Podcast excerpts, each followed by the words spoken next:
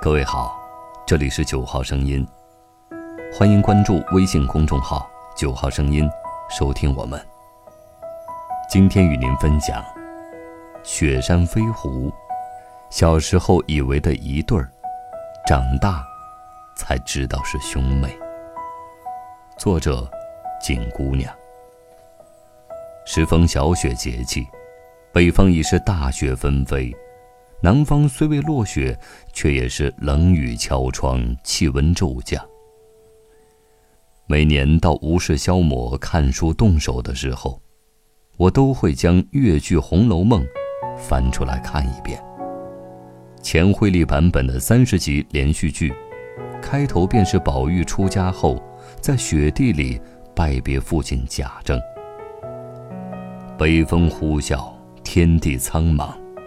僻静的野渡口泊着一艘船，船中只余贾政与小厮两人。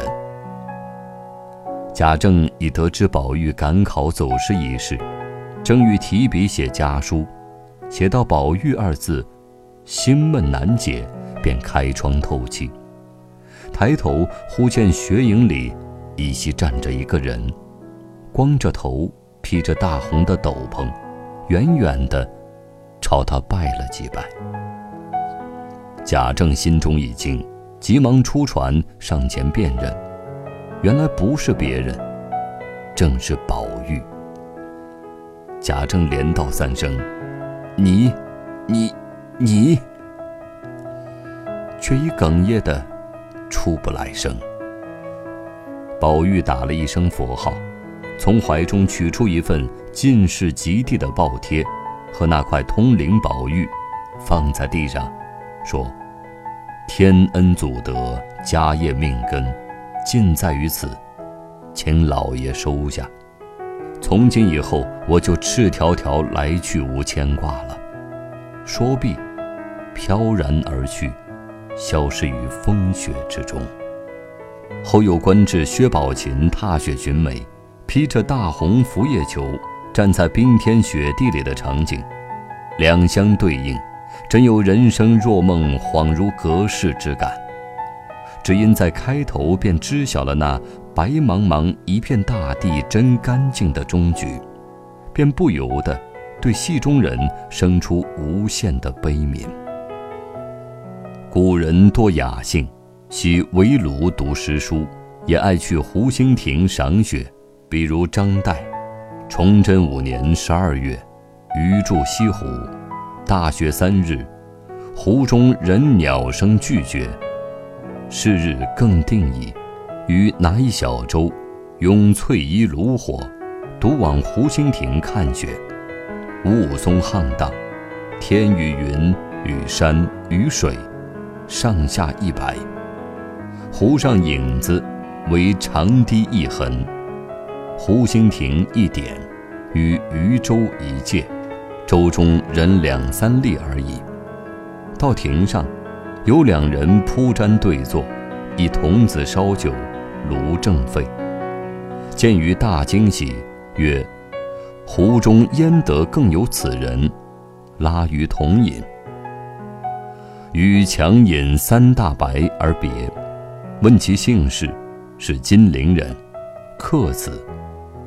即下船，舟子喃喃曰：“莫说相公痴，更有痴似相公者。”这最后一句“莫说相公痴，更有痴似相公者”，与曹雪芹“都云作者痴，谁解其中味”一起读来，是能让人潸然泪下的。情之所至，无可奈何，无法言说。我读书很少，也没有诗书传家的家风熏陶。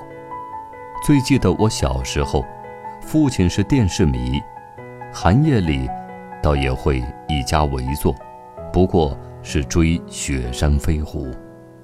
孟非与龚慈恩的版本，最经典也最难忘。幼时看的是英雄的盖世武功与美人的古装扮相，至于爱恨情仇。通通都不懂。一部戏看完，留给小孩子们的大概就是薄薄的歌词本上抄着追梦人雪中情，歌名的旁边贴满不干胶的剧照贴纸。那时最喜欢的是程灵素，他与胡斐两人身穿白色斗篷，一起于风雪里飞奔，真的好似一对不染纤尘的神仙眷侣。小时候一直以为他们成了一对儿，长大后才知道，他并没有得到过胡斐的回应，始终以兄妹相称。程灵素的名字来自《灵书》《素问》两本医典。师傅独守药王曾经告诉他，无论对手如何大奸大恶，都始终要给他一个自新悔悟的机会。刀剑无眼，下毒可解，所以使毒伤人，却比兵刃相残多了一丝慈悲。而灵素自然悟得到师傅的意思，所以比起其他江湖中人，更具慈悲柔软。灵素本来可以在药王谷与世无争的过一辈子，胡斐的出现改变了他的命运。胡斐曾对他说。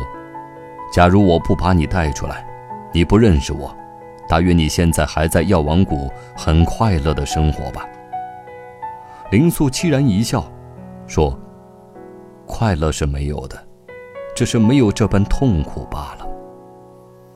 一切恩爱会，无常难得久，生事多未卜，命危于晨露。由爱故生忧，由爱。”故生怖。若离于爱者，无忧亦无怖。这大概就是对他最好的写照了。